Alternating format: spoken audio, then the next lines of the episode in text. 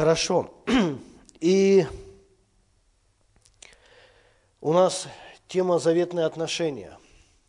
Тема года. Хочу немножко, да, как бы объяснить, еще раз рассказать, что это, как это, с чем это и к чему это.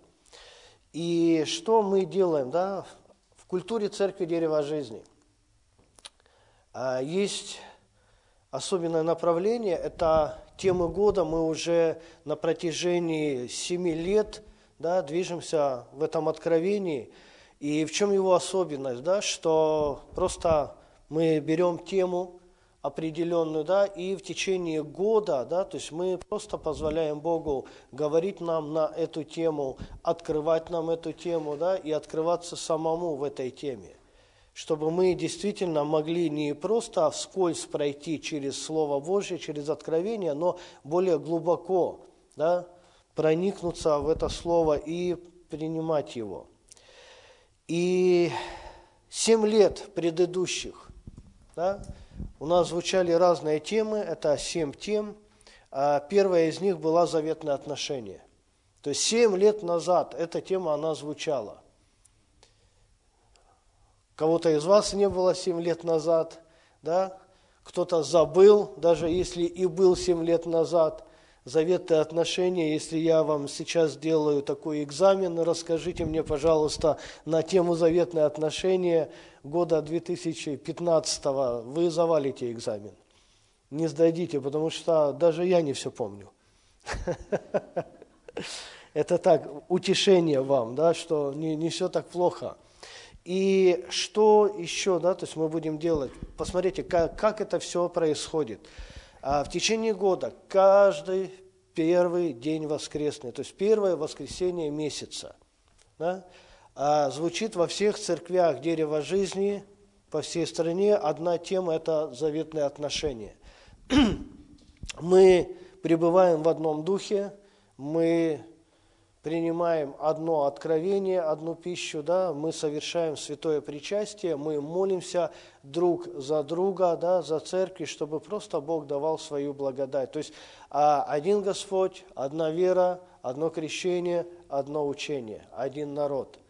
И в этом году, в этом году, да, просто Бог дал такое благословение, и если раньше предыдущих годах это было просто послание, которое я э, писал, которое я получал от Господа, отправлял пасторам, пасторы делились этим посланием в церквях, то сегодня, да, спустя 7 лет Господь дал нам благодать, и э, мы пойдем каким путем, да, что не только пасторы будут обладать посланием, но и также э, все да, то есть кто является частью церкви дерева жизни, у вас есть возможность вот приобрести книгу «Заветные отношения». Я уже делал презентацию ее на пасторской конференции. А здесь 12 глав. Логично, да? 12 месяцев, 12 глав, одна глава равна одному месяцу. И чтобы мы да, могли каждое воскресенье не просто да, слушать, но быть участниками – послание, да, и поэтому как бы вот желательно, чтобы вы приобрели эту книгу и, э, допустим, следующий месяц, да, когда мы с вами встретимся первое воскресенье марта, чтобы вы прочитали третью главу, да, чтобы то послание, которое я буду проповедовать или кто-то стоящий здесь на алтаре, будет проповедовать, чтобы вы могли, да, то есть просто быть соучастниками этого послания. И первую неделю на домашних группах мы также будем, да, то есть брать тему из общего, да, то есть из послания года «Заветные отношения». И хочу сказать еще какой момент, да, что э, цена этой книги 350 рублей, но на самом деле, да, хочу сказать, что э, труд, который там вложен, да, это ну, действительно намного больше. Один из примеров, да, чтобы вы понимали. Ну, потому что, знаете, я не люблю, не часто вы от меня слышите, что я там про себя что-то говорю, рассказываю. Да, я такая, как бы, вот, ну, темная лошадка, скажем так, да, то есть вот, которая пашет много, да, то есть вот, а говорит мало.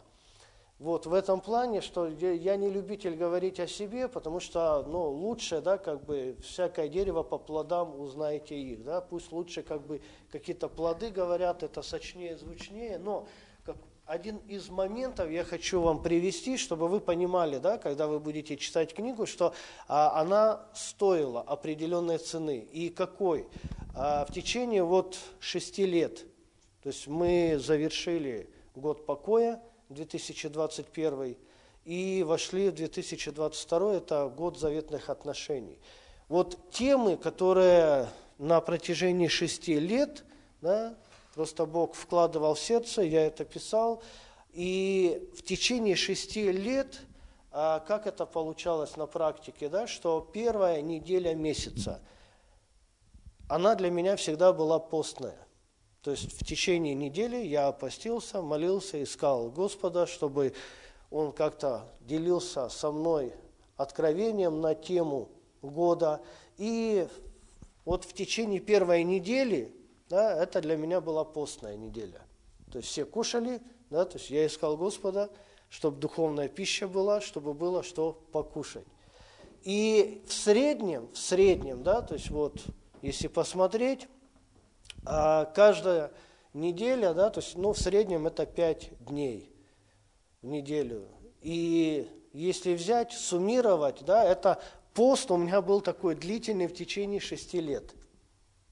В течение 6 лет каждая первая неделя месяца для меня была поздно, постная. Если взять в среднем, да, как бы стопроцентно могу сказать, что 5 дней да, в неделю я проводил в молитве, в посте, то если суммировать, да, то есть за 6 лет это выходит 360 дней, друзья мои, я постился и не ел, чтобы вы могли получить благодать от Господа.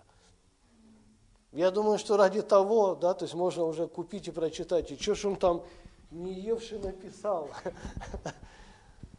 Но я хочу сказать, что на самом деле это благословение, потому что это то, в чем мы можем пребывать. И это книга первая из семи книг, потому что будут разные темы и будут разные, да, то есть а, другие книги, не то что разные, а другие книги на эту тему.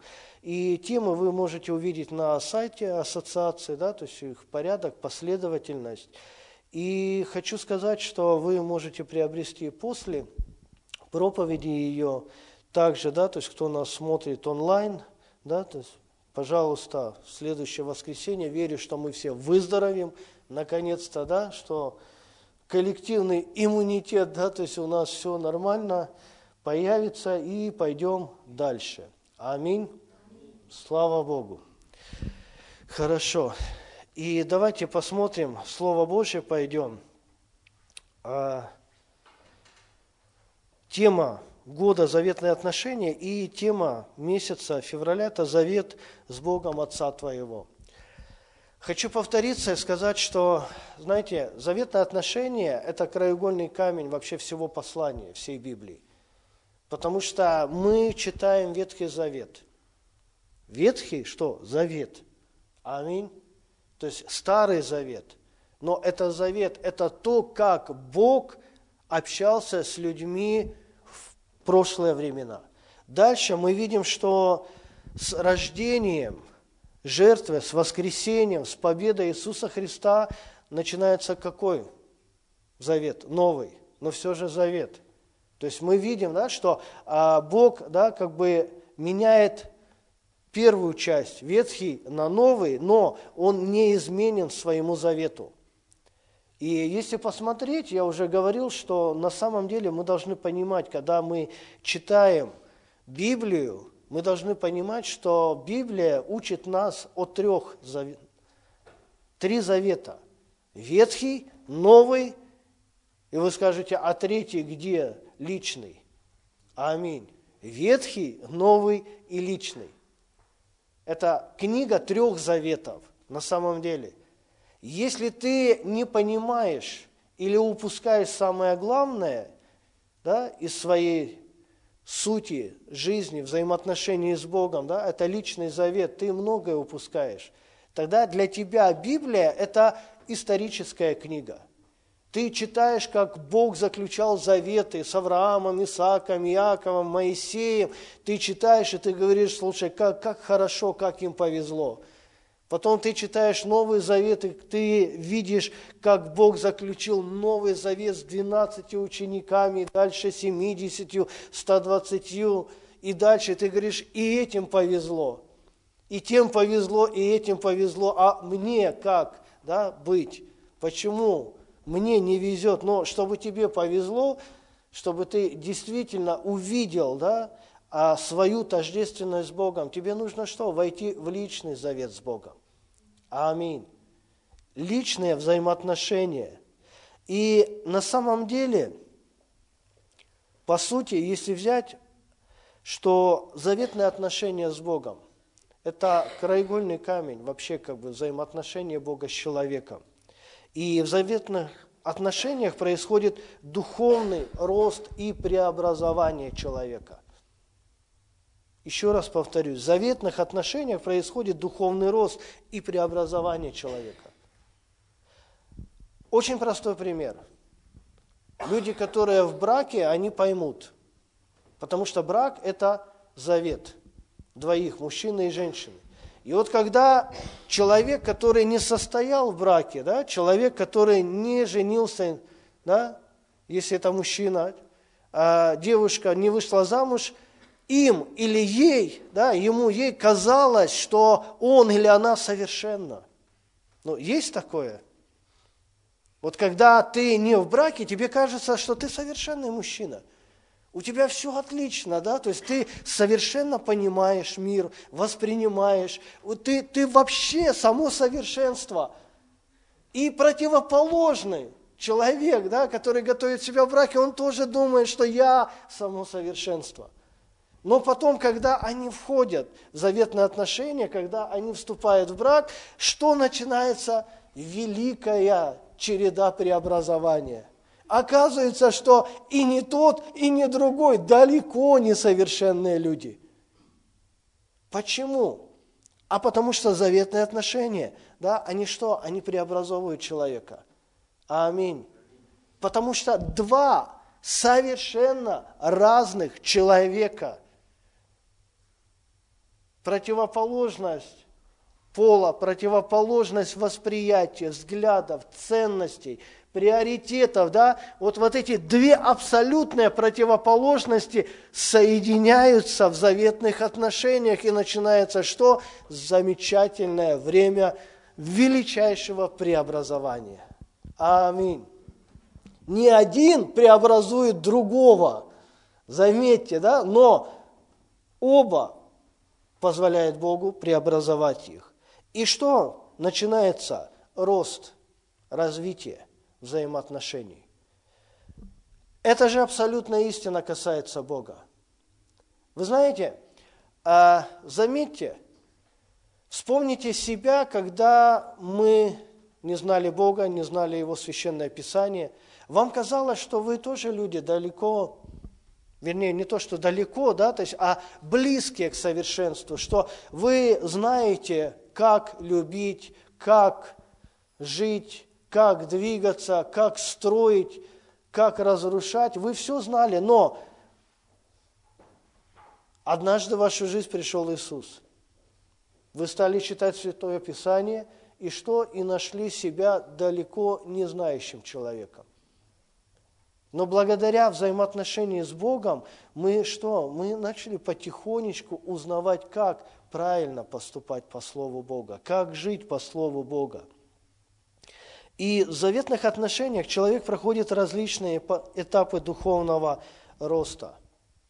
Благодаря вот прохождению вот этим различным этапам духовного роста человек и получает преобразование. Он преобразуется в образ и подобие Бога. И очень хорошим примером для нас является Моисей. Послушайте, от усыновления к откровению Моисей прошел достаточно долгий путь. 120 лет. Это время да, разностороннего развития и преобразования человека. Да, по твоей мерке ты уже давно в церкви. О, я уже в церкви давно. Год, пять, десять, пятнадцать лет. И ты говоришь, Господь, где прогресс, где движение, где развитие? Человек прожил 120 лет от и до. Это большой путь. Аминь. Послушайте, большой Бог не ставит вас на маленький путь развития. Бог хочет максимального развития твоей жизни. Аминь. Поэтому Бог ставит тебя на максимальный путь развития, чтобы на этом максимальном пути развития ты получил весь максимум с неба. Аминь. Но это требует время. Это требует время. Путь развития Моисея занял 120 лет – и если мы помним историю этого человека Божьего, мы должны понимать или вспоминать, что его жизнь, она была разделена на три этапа по 40 лет. Три этапа по 40 лет. И давайте посмотрим на эти этапы. На примере Моисея мы можем видеть путь преобразования христианина от плотского к духовному. С чего начинается наше христианство, друзья мои? С плотского, не с духовного. Тебе может казаться, да, что ты только пришел к Богу, о, ты такой духовный, но на самом деле, друг мой, ты плотской. Потому что желания плоти преобладают. Ты не знаешь абсолютной воли Бога для себя.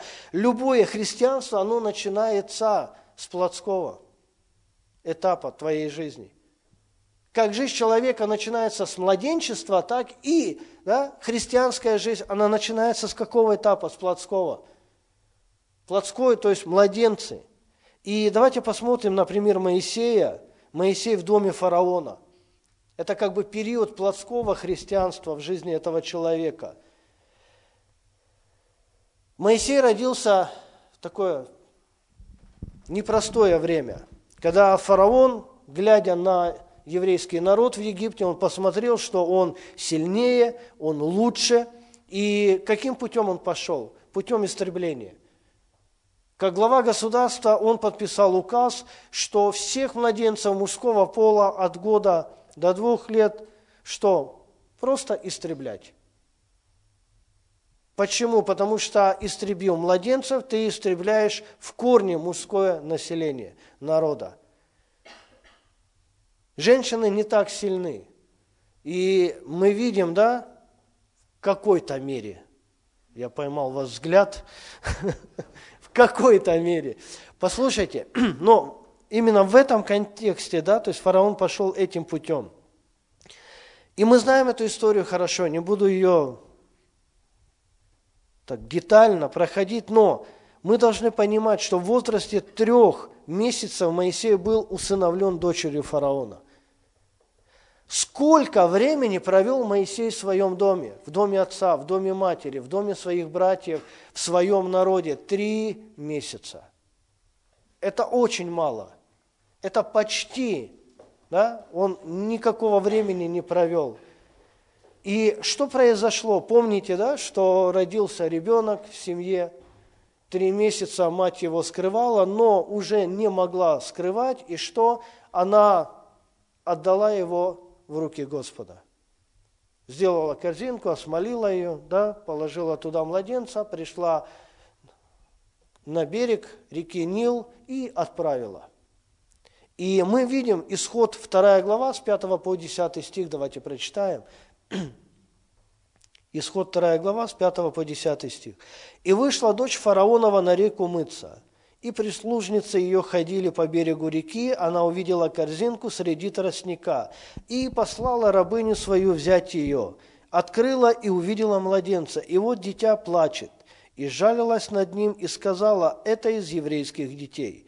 И сказала сестра его, дочери фараоновой, не сходить ли мне и не позвать ли к тебе кормилицу из евреянок, чтобы она скормила тебе младенца? Дочь фараонова сказала ей, сходи. Девица пошла и призвала мать младенца. Дочь фараонова сказала ей, возьми младенца сего и вскорми его мне, я дам тебе плату. Женщина взяла младенца и кормила его, и вырос младенец, и она привела его к дочери фараоновой. И он был у нее вместо сына, и нарекла имя ему Моисей, потому что говорила она, я из воды вынула его.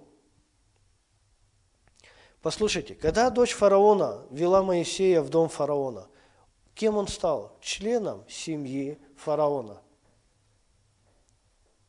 из самого опасного места, послушайте, еврейский дом, еврейская семья, на то время это было самое опасное место в Египте.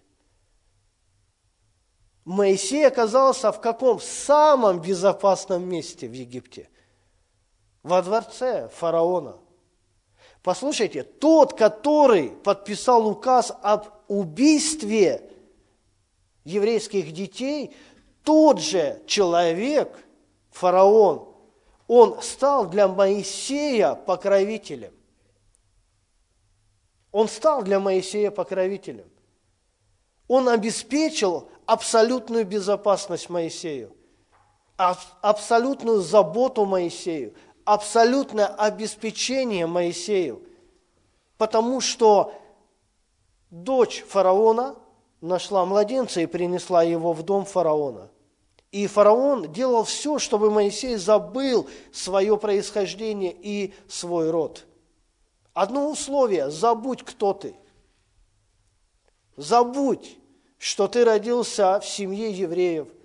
Забудь свою принадлежность к народу Авраама, Исаака, Иакова. Вообще забудь. Три месяца Моисей ничего не помнил. То есть это не возраст, когда ты что-то запоминаешь. И послушайте, фараону требовалось только одно, чтобы Моисей забыл свой род и служил Египту. Вот что очень важно. По воле Бога Моисей попадает, он рождается в заветных отношениях, потому что его отец – был в заветных отношениях с его матерью, потому что его отец и мать, его род был в завете с Богом, потому что был частью народа Божьего. То есть в заветных отношениях был рожден Моисей. Но он попадает в дом фараона. Человека, который правит этим миром. Попечение и воспитание – место обеспечения и место совершенной безопасности. Как это связано с нами? Мы рождаемся свыше. Аминь. Мы рождаемся свыше, какое-то время да, мы употребляем пищу духовное молоко. И потом что? Мы говорим, Господь, дай нам обеспечение, дай нам безопасность, дай нам защиту, потому что мы живем в этом суровом и опасном мире, и Бог дает нам это. Бог дает нам обеспечение и безопасность. Мы находимся в этом мире. Но послушайте, вот каким было условие фараона тогда, таким является и условие мира сегодня – мы, рожденные свыше, христиане, мы рождаемся свыше, но мир, он берет над нами опеку. И он говорит, что я сделаю тебя преуспевающим, я сделаю тебя благословенным, да? ты ни в чем не будешь нуждаться, я дам тебе защиту и обеспечение. Одно условие – забудь. Забудь вообще свои христианские корни, забудь своего Бога, забудь свой народ, забудь, да, то есть вот то, что было в твоей жизни, ради спокойной жизни и обеспечения. Мир дает христианину свое попечение и безопасность. Взамен требует, что он, чтобы он забыл своего Бога, своего, свое происхождение и свои духовные корни.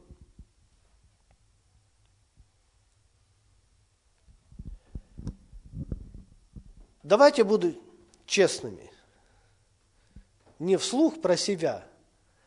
Я вам просто дам такое направление мысли. Подумайте. Вот если бы вам было предложено то, что было предложено Моисею, как бы вы восприняли это, как величайшее благословение от Бога? Жить в доме царя, правителя, да, находиться, да, как бы в его совершенном обеспечении. Ну, что может быть лучше? В доме президента, в обеспечении президента, в безопасности президента той страны, в которой ты живешь. Когда ты попадаешь в такие условия, ты говоришь, Господи, спасибо Тебе. Это лучшее, что могло случиться со мной – он не был в доме кого-то из знатных фараона, он был в доме самого фараона. Аминь. Плотское христианство. Чем оно удовлетворяется? Двумя простыми вещами. Спасение и обеспечение. Моисей был спасен? Был. Моисей был обеспечен? Да. Все. Больше ничего не надо. Это предел плотского христианина. Но в глазах Бога это только начало. Если бы это был предел воли Бога в жизни Моисея, тогда что? Мы бы на этом и закончили историю Моисея. Она бы закончила на том моменте, что Моисей стал жить в доме фараона, и ему было хорошо. Аминь.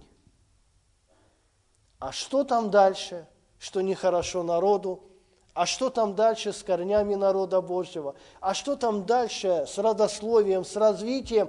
Да ничего. Почему? А Моисею было хорошо. Послушайте, иногда на нашем личном состоянии нам хорошо, многие вещи от Бога могут прекратиться. Послушайте, спасение и обеспечение. Вот период, в котором жил Моисей. Мы получаем спасение от Бога. Аминь. Мы спасены так же чудесным образом, как и Моисей.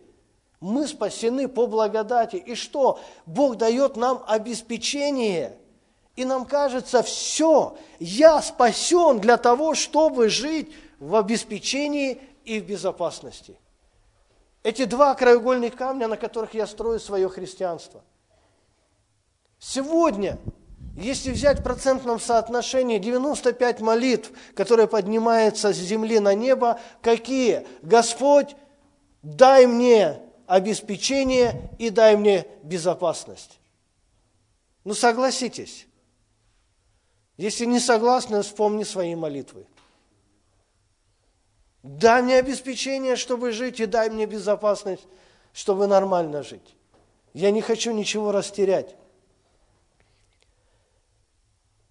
40 лет Моисей жил в этом. И казалось бы, все хорошо – вы знаете, вот и мы живем в этом. Я немало никого не переубеждаю. Если ты живешь да, в времени спасения и обеспечения, да, пожалуйста, это твой путь, это твой этап духовного развития. Но он закончится когда? Моментом твоего личного духовного взросления. Ровно так же, как он закончился в жизни Моисея. Евреям 11 глава, давайте прочитаем 24 стих.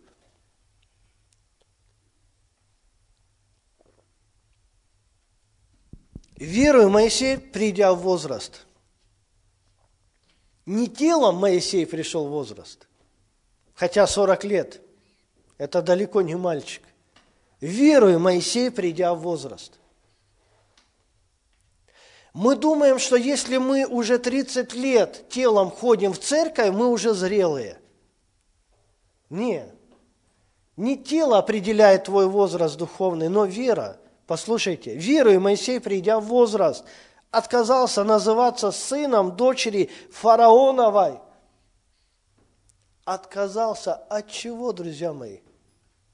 От райской жизни на земле. О, от стопроцентного обеспечения. Как можно от этого отказаться? Ну как, по-человечески вообще никак. Но, когда ты позволяешь вере обитать в твоем сердце. Наступит момент, когда вера сделает тебя зрелым. Послушайте, я еще раз и еще раз говорю, что а, что определяет зрелость человека? Его поступки, его ценности, его взгляды. И мы видим, что 40 лет Моисей даже не думал об этом. Он себе жил прекрасно, чудесно, замечательно, развлекался, наслаждался. Он был стопроцентным египтянином, стопроцентным. За 40 лет Египет сделал из, из него кого? Своего. Своего, вообще своего. Но он был рожден в Божьем. В Божьем доме, в Божьей семье, в Божьем народе, в Божьем завете. Божье, оно всегда преобладает над мирским. Небесное над земным. Аминь. Сто процентов. Просто вопрос времени. Заметьте, какие-то вещи, которые ты просил от Бога и получал, которые давали тебе наслаждение, да, земное, сейчас ты понимаешь, да, что это не то. Верую, Моисей, придя в возраст, отказался называться сыном дочери фараона. И лучше захотел страдать с народом Божьим. Ты смотришь и думаешь, от наслаждения отказался и страдания принял, нежели иметь временное греховное наслаждение. Временное. Вот что ему открылось? Да это все временно. Мог ли Моисей претендовать на трон в Египте? Нет. Он не то, что был незаконно рожденный, он вообще просто приплыл к ним. Приплыл. Понимаете? Ладно, незаконно рожденные, да, но люди, которые приплывают, приплывают в мир, они вообще ни на что не претендуют. Ты думаешь, что ты унаследуешь от этого мира, от князя этого мира какие-то, да, то есть земли, территории, влияние. Да нет, ты просто приплыл. Тебя не рассматривают как наследника. Ты просто тот, которого кормят, одевают, забавляют, веселят. Моисей 40 лет это понял. И он сказал, зачем? Зачем мне такая жизнь? Лучше страдать с народом Божьим, нежели иметь временное греховное наслаждение. Покровительство фараона – это временное греховное наслаждение, которое забирает вечный призыв Бога. Вот что мы должны знать. Был ли Моисей призван Богом? Да. Призван когда? От вечности. И вот это временное греховное наслаждение, оно могло что? Забрать вечный призыв Бога. Послушайте, сколько людей, призванных Богом, благословенных, одаренных, на которых огромная, да, то есть великая судьба от Господа, но где они сейчас? Наслаждаются временными греховными услаждениями. Заботятся о обеспечении, безопасности, комфорте. Почему? А потому что они зрелые. И не надо их обвинять или осуждать, или оправдывать. Просто всему свое время. Время любым да, принятым решением. Находясь в доме фараона, Моисей жил в обеспечении безопасности, но его дух умирал от чего? От праздности. Знаете, это самое ужасное состояние, когда ты понимаешь, кем ты рожден и к чему ты призван, но при этом ничего не делаешь. Ничего не делаешь. Моисей отказался от покровительства фараона, чтобы войти в призвание Бога. Послушайте, чтобы пойти дальше, во что-то новое, нужно выйти из чего-то старого. Вспоминайте завет Бога с Авраамом. С чего он начался? Выйди. Выйди. Здесь жизнь Моисея с чего началась? Жизнь в призвании, да? Оставь Египет, выйди. Откажись называться сыном дочери фараоновой. Выйди, да, из своего стереотипного, да, как бы понимания Бога, ограниченного восприятия, что спасение и обеспечение, вот оно христианство. Если я спасен, и у меня обеспечение, да, если у меня есть три квартиры, три магнитофона, у некоторых даже три подсигара, это из фильма цитата, не из Библии. Им кажется, что все, жизнь удалась, что Бог меня так сильно любит. О, у кого есть одна машина, того сильно Бог не любит, а меня любит, у меня две, три, пять. Но это не так. Это не так абсолютно, и жизнь Моисея – доказательство тому. Если 1 Коринфянам, давайте откроем, 1 Коринфянам, 15 глава. Если мы в этой только жизни надеемся на Христа, то мы несчастнее всех человеков. Если мы только в этой жизни надеемся на Христа, то мы сами себя обрекаем на какое христианство? Несчастное. Почему так много несчастливых христиан? Ну, это констатация факта. Ты же общаешься, да, с христианами, с верующими людьми, и не всех их находишь счастливыми. Ты почему несчастлив? О, потому что я не вижу этого в жизни, я этого не вижу, да. Я не вижу мужа, да, то есть вот мужчина не видит жены, не вижу детей, не вижу обеспечения, не вижу зарплаты, там, не вижу отпуска, чего-то я не вижу. Христа вижу, а его дел в своей жизни не вижу. Какой я христианин? Несчастный. Несчастный. И вот когда уверовал во Христа, тогда и пошла несчастливая полоса. Вот лучше бы не веровал. Некоторые делают заключение. Почему? Если мы только в этой жизни надеемся на Христа. Мы обрекаем себя на несчастное христианство. Ну, пойди дальше. Аминь. Моисей надеялся на Бога в этой только жизни и был несчастлив в доме фараона. Но когда пришел возраст, он отказался. И внутреннее неудовлетворение привело Моисея к следующему этапу его духовного развития. Внутреннее неудовлетворение. Это хорошее чувство, скажите аминь.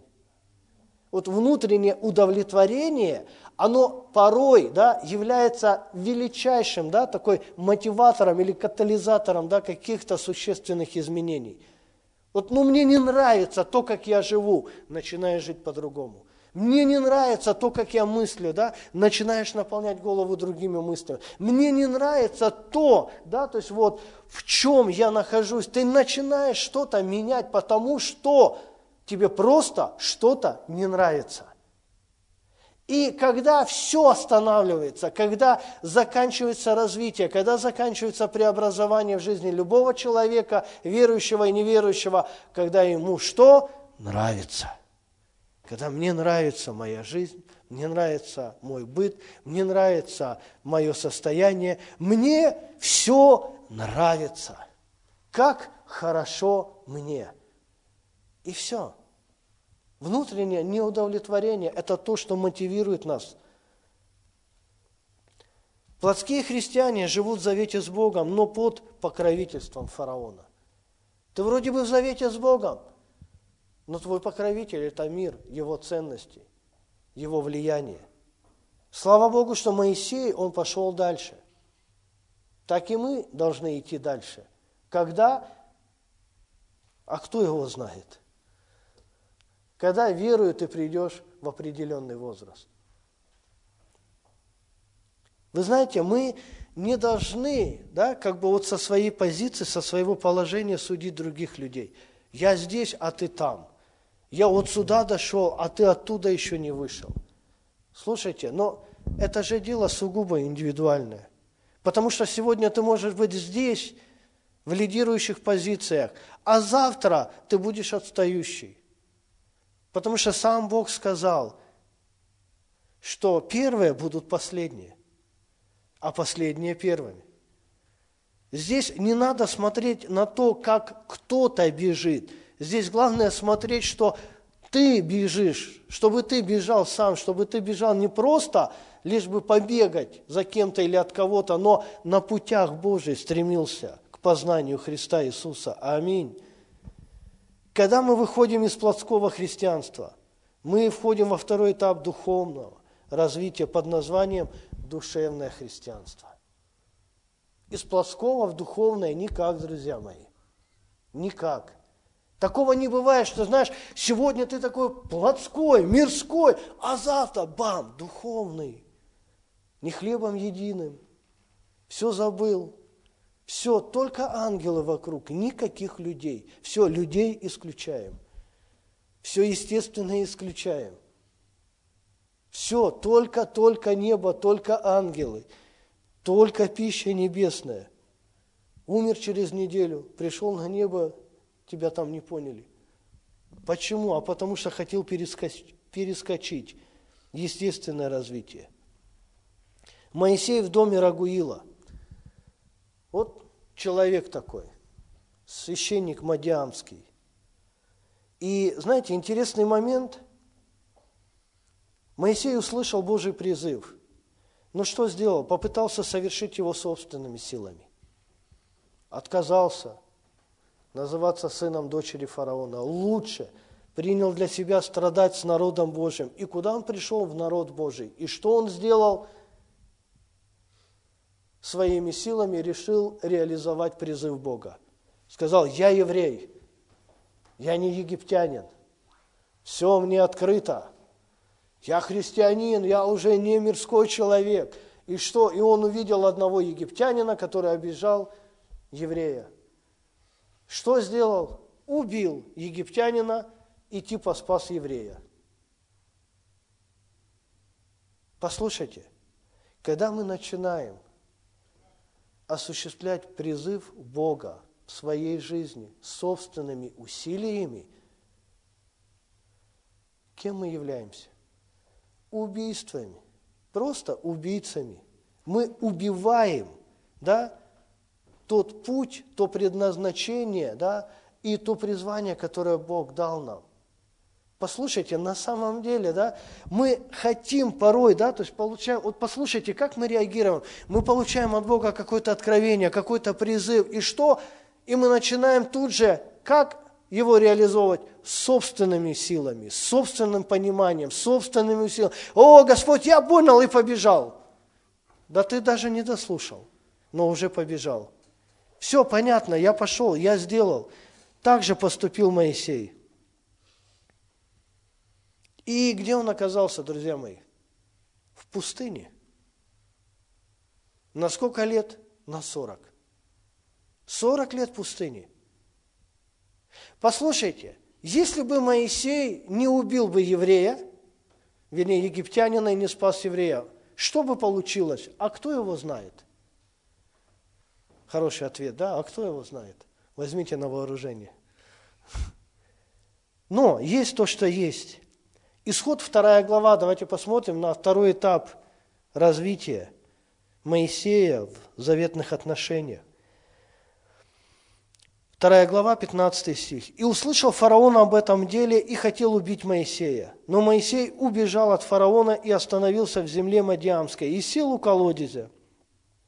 У священника Мадиамского было семь дочерей. Они пришли начерпать воды и наполнили корыто, чтобы напоить овец отца своего. И пришли пастухи и отогнали их. Тогда встал Моисей и защитил их, и напоил овец их. И пришли они к Рагуилу, отцу своему, и он сказал, что вы так скоро пришли сегодня? Они сказали, какой-то египтянин. Какой-то египтянин. Человек. Это был еврей Моисей.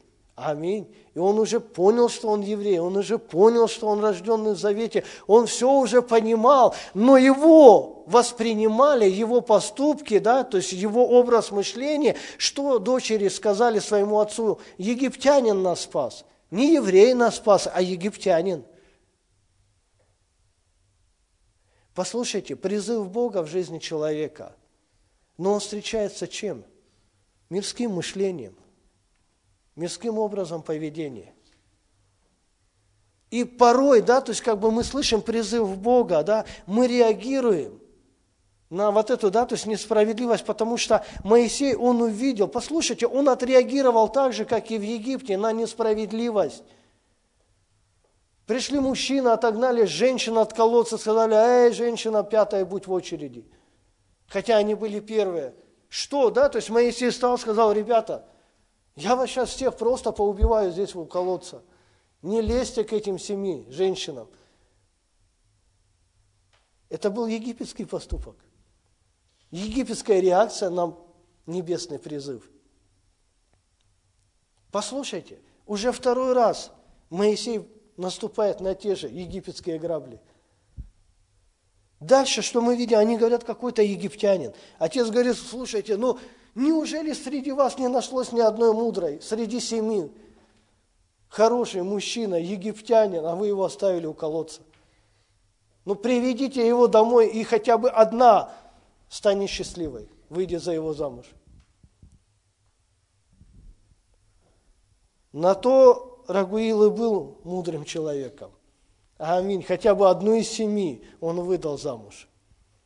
Про остальных вообще Библия нас не упоминает нам. И позовите его, и пусть он ест хлеб. Моисей, послушайте, 21 стих.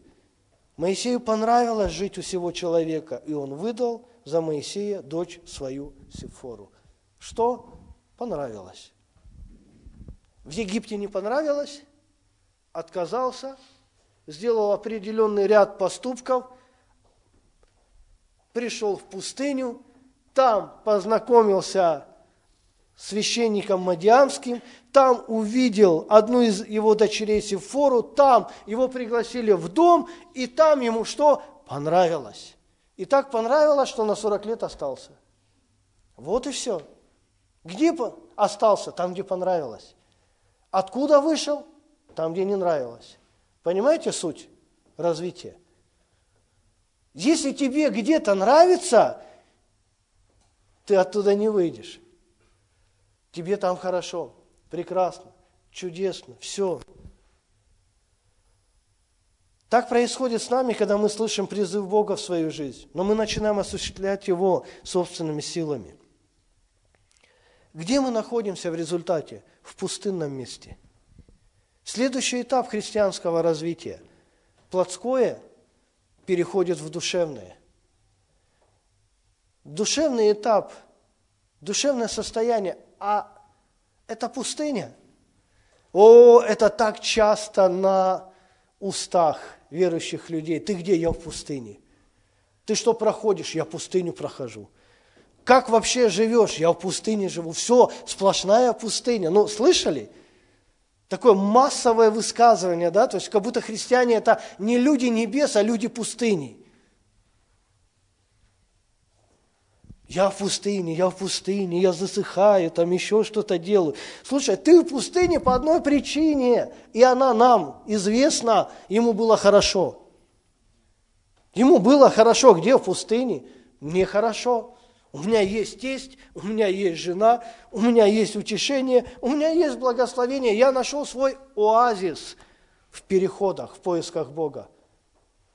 Но вы знаете, интересный момент – в доме Рагуила, в доме этого человека Моисей получал утешение. Но когда он выходил из дома, вокруг него была пустыня.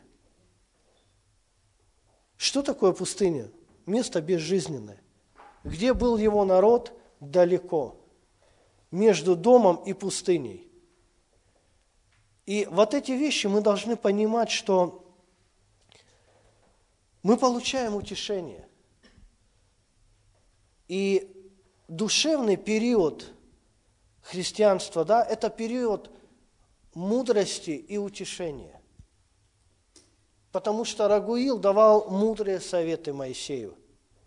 И Сифора, она давала утешение. Почему? Потому что притчи, 5 глава, 18 стих, говорится, что «Источник твой да будет благословен, утешайся женою юности твоей». Он женился на Сифоре, и жил в доме тестя своего, который давал ему мудрые советы. Душевное христианство – период времени, когда мы получаем душевные советы мудрые, да, и утешаемся Господом.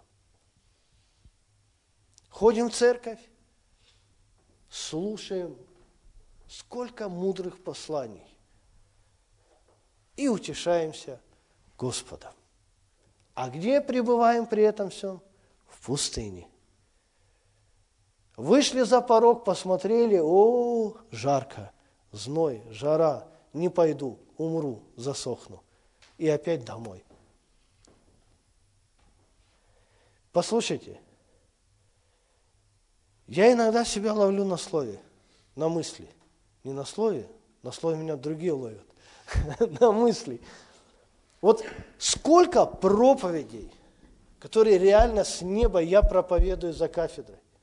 Вот если бы люди, которые меня слушают, хотя бы десятину из этого, да, то есть воспринимали и реализовывали, это вообще другие бы люди были. С другой судьбой, с другой жизнью. Послушал мудрый совет, утешился в трудной ситуации. Ах, прожил Женя, день прожил, на следующий день опять мудрый совет нужно, опять утешение нужно, и еще день прожил, еще год прожил, еще 10 прожил, и вот так 40 лет. Где? В пустыне. Почему? Потому что хорошо. Нам же хорошо слушать мудрые советы. О, это любимое занятие христиан. Читать мудрую книгу, слушать мудрые проповеди, слушать мудрые, да, то есть как это послание. О, классно. О, Господь меня так утешил через это послание. Ну, классно, молодец, здорово. А дальше что? 40 лет Моисей сидел там. Ну, подробно историю прочитайте, верю, что купите мудрую книгу.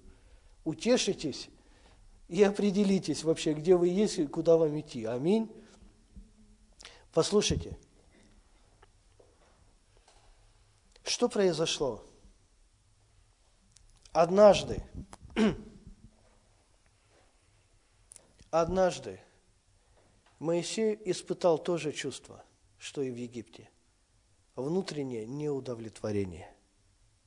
Заметьте. Внутреннее неудовлетворение. И оно напомнило ему, что, парень, ты не там, где Бог хочет видеть тебя. Помните, что все начинается с этого чувства. Что-то не так. Все вроде бы хорошо, но что-то не так. И послушайте, покровительство и утешение недостаточно для совершенного внутреннего удовлетворения. Покровительство фараона было недостаточно. Утешение Рагуила было недостаточно. Моисей был все так же неудовлетворен. Вот казалось бы, да, Бог тебя благословил, Бог тебя утешил, Бог дал тебе множество мудрых советов, но что-то не то. Почему? А потому что ты еще не там, где Бог хочет видеть тебя. Аминь. Что произошло дальше? Вообще цель заветных отношений, в чем она состоит? Прийти к откровению Бога, Отца, и стать кем? Сыном.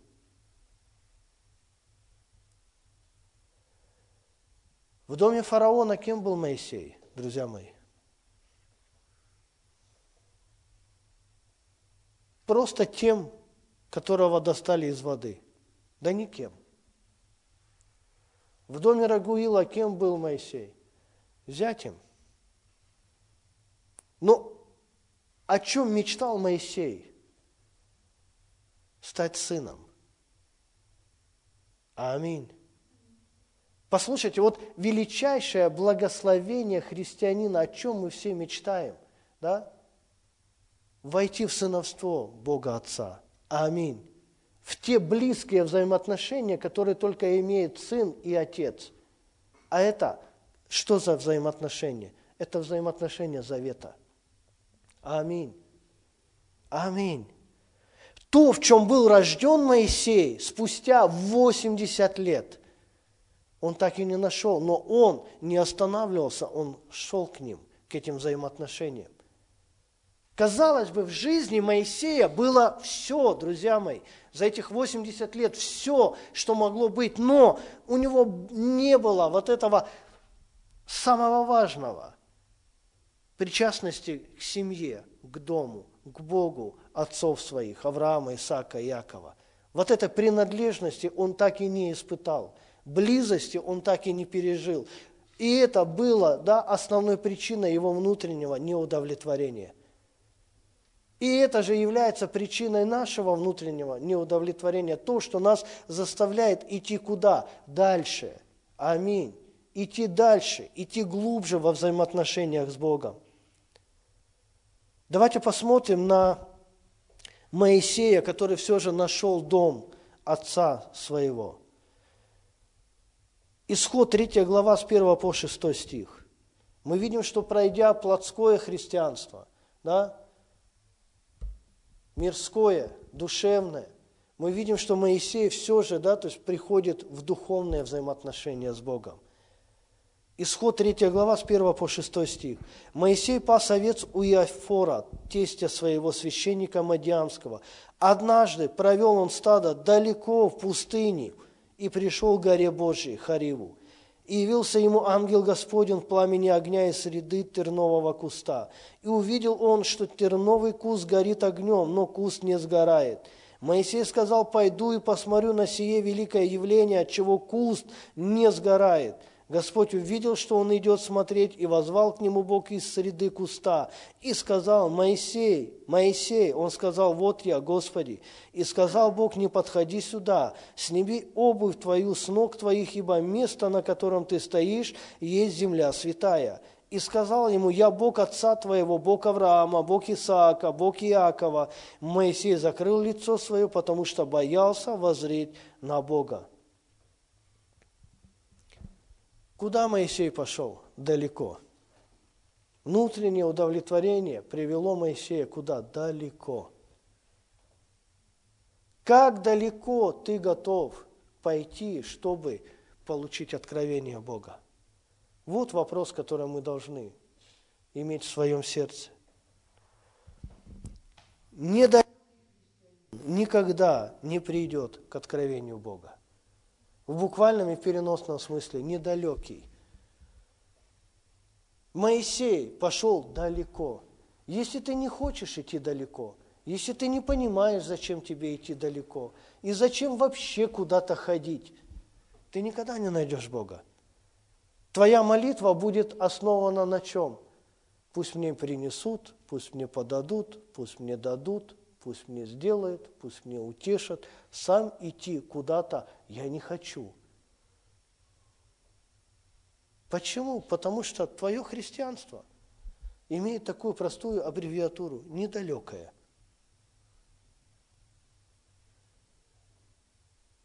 Бог обитает за пределами плотского и душевного мира.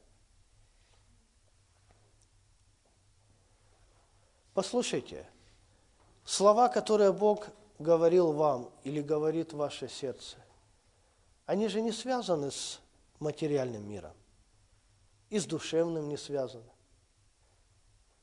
И порой слово, которое Бог говорит тебе, оно не умещается в твои мирские пропорции. Как это так?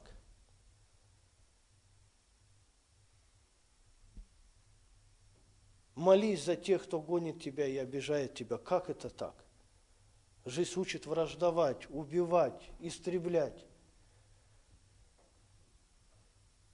Как так, да, что блажение давать, нежели принимать? Это вообще слово за рамки моего восприятия. Меня учат, что блажение принимать, принимать, принимать, но не давать. Бог обитает за пределами плотского и душевного мира. Он обитает в мире духовном. Аминь. В поисках Бога, послушайте эту мысль, в поисках Бога мы должны идти на огонь, который горит в нашем сердце. Почему Моисей пошел в сторону горящего куста? Не потому, что куст горел, потому что огонь Божьего призвания горел в его сердце. Он пошел на отклик этого огня. Вот Бог зажигает огонь, Бог есть огонь поедающий, Бог приходит, да, и Его присутствие выражается огнем, что-то зажигается в нашем сердце, что-то начинает гореть в нашем сердце, да, что делай? Иди на этот огонь, аминь. Просто иди на этот огонь, и куда ты придешь? К Богу. С кем ты встретишься? С Господом. Аминь. Потому что вот этот огонь является, да, то есть твоим как бы вот направляющим, компасом духовным. В плотском христианстве человек разжигает огонь похоти и питает его материальными приобретениями. От такого огня его сердце что? Сгорает. Огонь похоти разгорается. Это хочу, это хочу, это хочу, это хочу. И человек не замечает, как он в этой похоти просто сгорает. Все, его нету. Сердце сгорает. Но Моисей шел к кусту, который горел и не сгорал. Послушайте, в душевном христианстве человек разжигает огонь страсти и питает его душевным утешением. От такого огня его сердце, его совесть, она сгорает, сожженная в совести своей. Почему? А потому что растлили себя похотью и сгорели. Но Божий огонь, он горит но куст не сгорает. Вы заметили, вот Божий огонь, когда он зажигается, загорается в сердце, он горит, но сердце не сгорает. Человек служит, но он не сгорает. Знаешь, можно сгореть на работе, можно сгореть от любви. Но в Божьем понимании нельзя сгореть от посвящения Богу. Если ты любишь Бога, если ты служишь Ему, ты не сгоришь. А этот огонь, он будет постоянно гореть внутри тебя, гореть, гореть, гореть, гореть. Всякий мусор, всякий хлам, да, душевный, плоской, что? Он просто будет сжигать его, оставляя тебя целостным, святым, праведным. В духовном христианстве на человека сходит Дух Божий в виде огня, от такого огня сердце человека горит и не сгорает. День Пятидесятницы, вспоминайте, на каждого сошел Дух Святой в виде огня. И что? И все сгорели в горнице. Да? Есть такое? И конец книги Деяний, вторая глава. Все, погорельцы. Праздник Пятидесятницы, все. Кому-то праздник, а кому пожар. Но нету такого. Они пошли и понесли этот огонь дальше. Послушайте, Моисей подошел к горящему кусту. Что Бог сказал? Стой, не подходи сюда, ибо место, на котором ты стоишь, есть земля святая. Сними обувь твою. О чем это говорится? Вот в нашей культуре, когда мы приходим в дома, что мы делаем? Обувь снимаем – и заходим. Если повезет в тапочках, если нет, перед выходом в гости проверяй носки.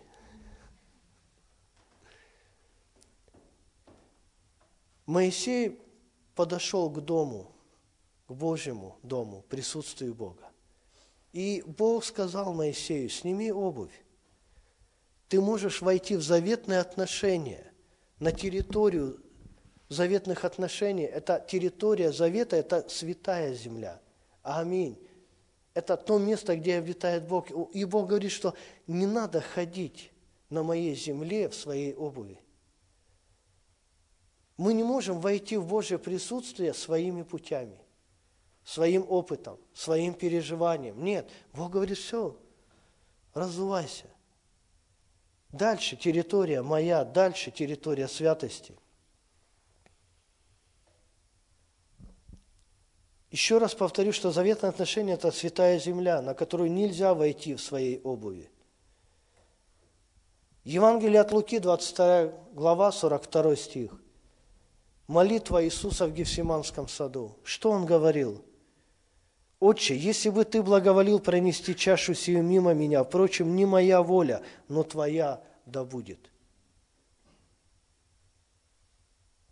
В Гефсиманском саду Иисус пошел дальше – любого человека, но уже не по своей воле, но по воле Бога. Господь Иисус оставил свое, чтобы войти в Божье. И Он стал для нас примером. Послушайте, что произошло там у горящего куста? Бог приглашал Моисея войти в свою среду обитания, войти внутрь самого себя. А это можно сделать только в заветных отношениях. Вспомните приглашение, которое прозвучало в жизнь Авраама – Бытие 17 глава 4 стих. «Я вот завет мой с тобою». Внутрь Бога можно войти только через заветные отношения.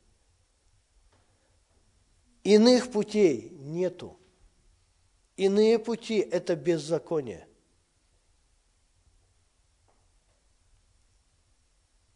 Это, знаете, ну, простой пример, но понятный это все равно, что, знаете, овладеть, да, то есть другим человеком, да, то есть не будучи с ним в заветных отношениях. Это грех, это беззаконие. И порой, да, то есть мы, мы хотим, да, то есть войти в среду обитания Бога, войти в присутствие Бога, в откровение Бога, да, то есть, но для этого есть завет. Аминь. И не то, что Бог скрывает, но Он сам себя предлагает. Он говорит, я, вот завет мой с тобой, давай, давай. Я жду тебя уже достаточно долго. Послушайте, Моисей не сгорел у тернового куста, потому что он вошел в самого Бога. И сказал ему Бог, послушайте, я Бог отца твоего, Бог Авраама, Исаака, Бог Иакова – Моисей закрыл лицо свое, потому что боялся возреть на Бога. Когда Моисей вошел в заветное отношение с Богом, он нашел кого? Что? Свою семью.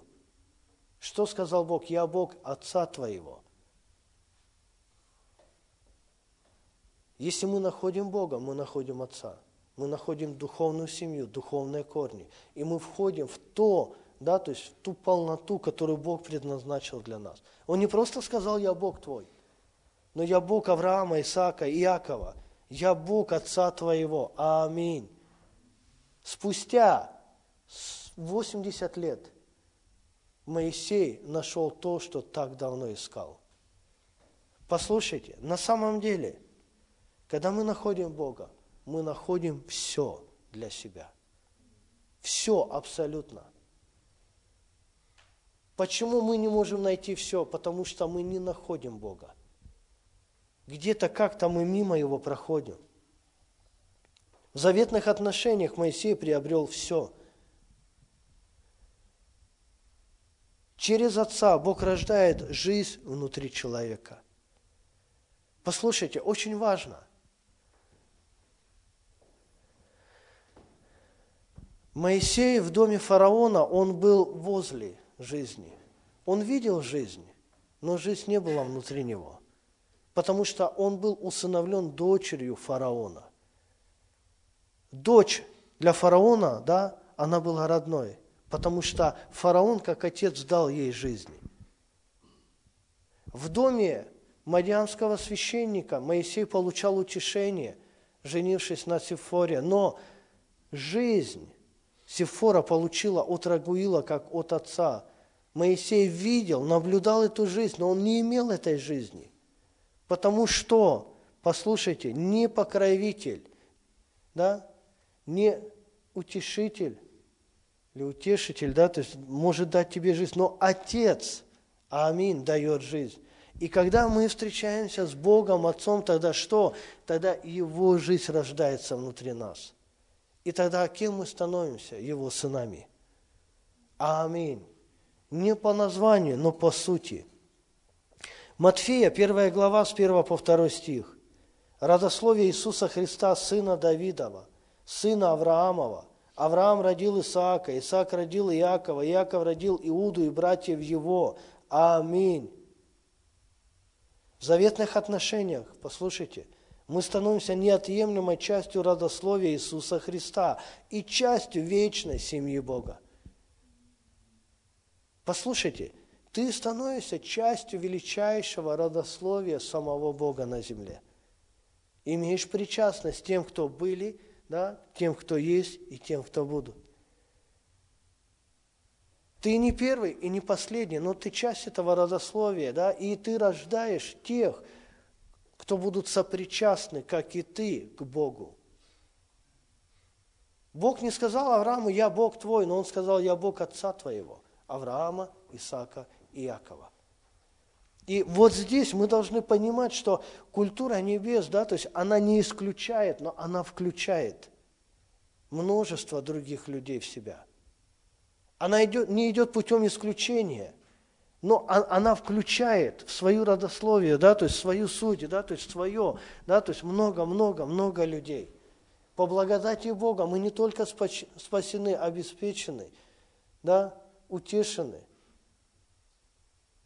Но что? Самое главное, мы приняты и усыновлены Богом. Бог наш Отец. Вот что очень важно. Вот как только ты да, относишься к Богу как к своему Отцу, тогда что? Тогда Его жизнь начинает течь внутри тебя. Аминь. Тогда ты можешь сказать, что я вижу Отца моего творящего, и я творю. Как я слышу Отца моего, так и я сужу. Аминь. Потому что жизнь Бога, она внутри тебя.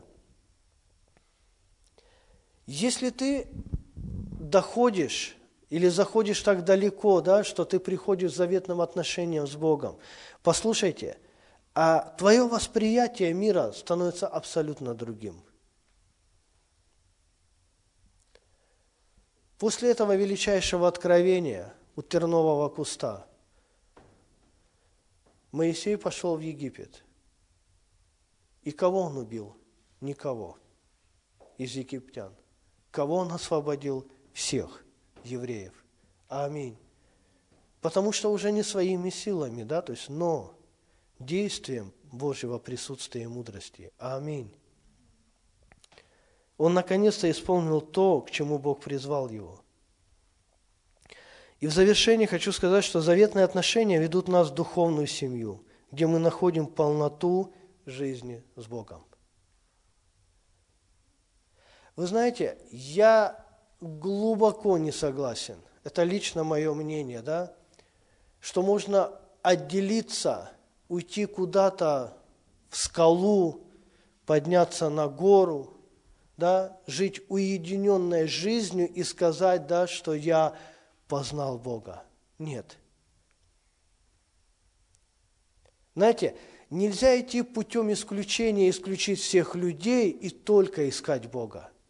Потому что когда ты находишь Бога, ты находишь множество других людей. Аминь. Ты находишь Бога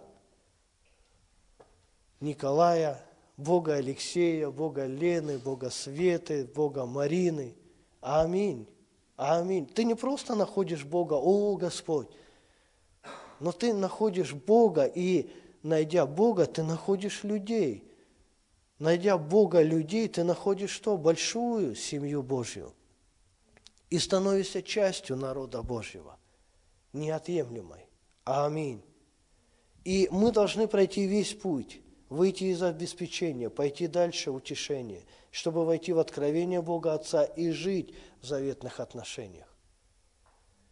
Где ты сейчас, только ты знаешь.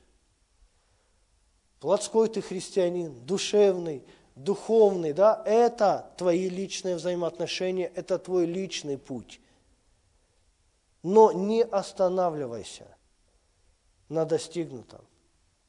Как бы тебе хорошо не было, да, то есть всегда реагируй да, на вот эту внутреннюю неудовлетворенность, на внутренний огонь Божий.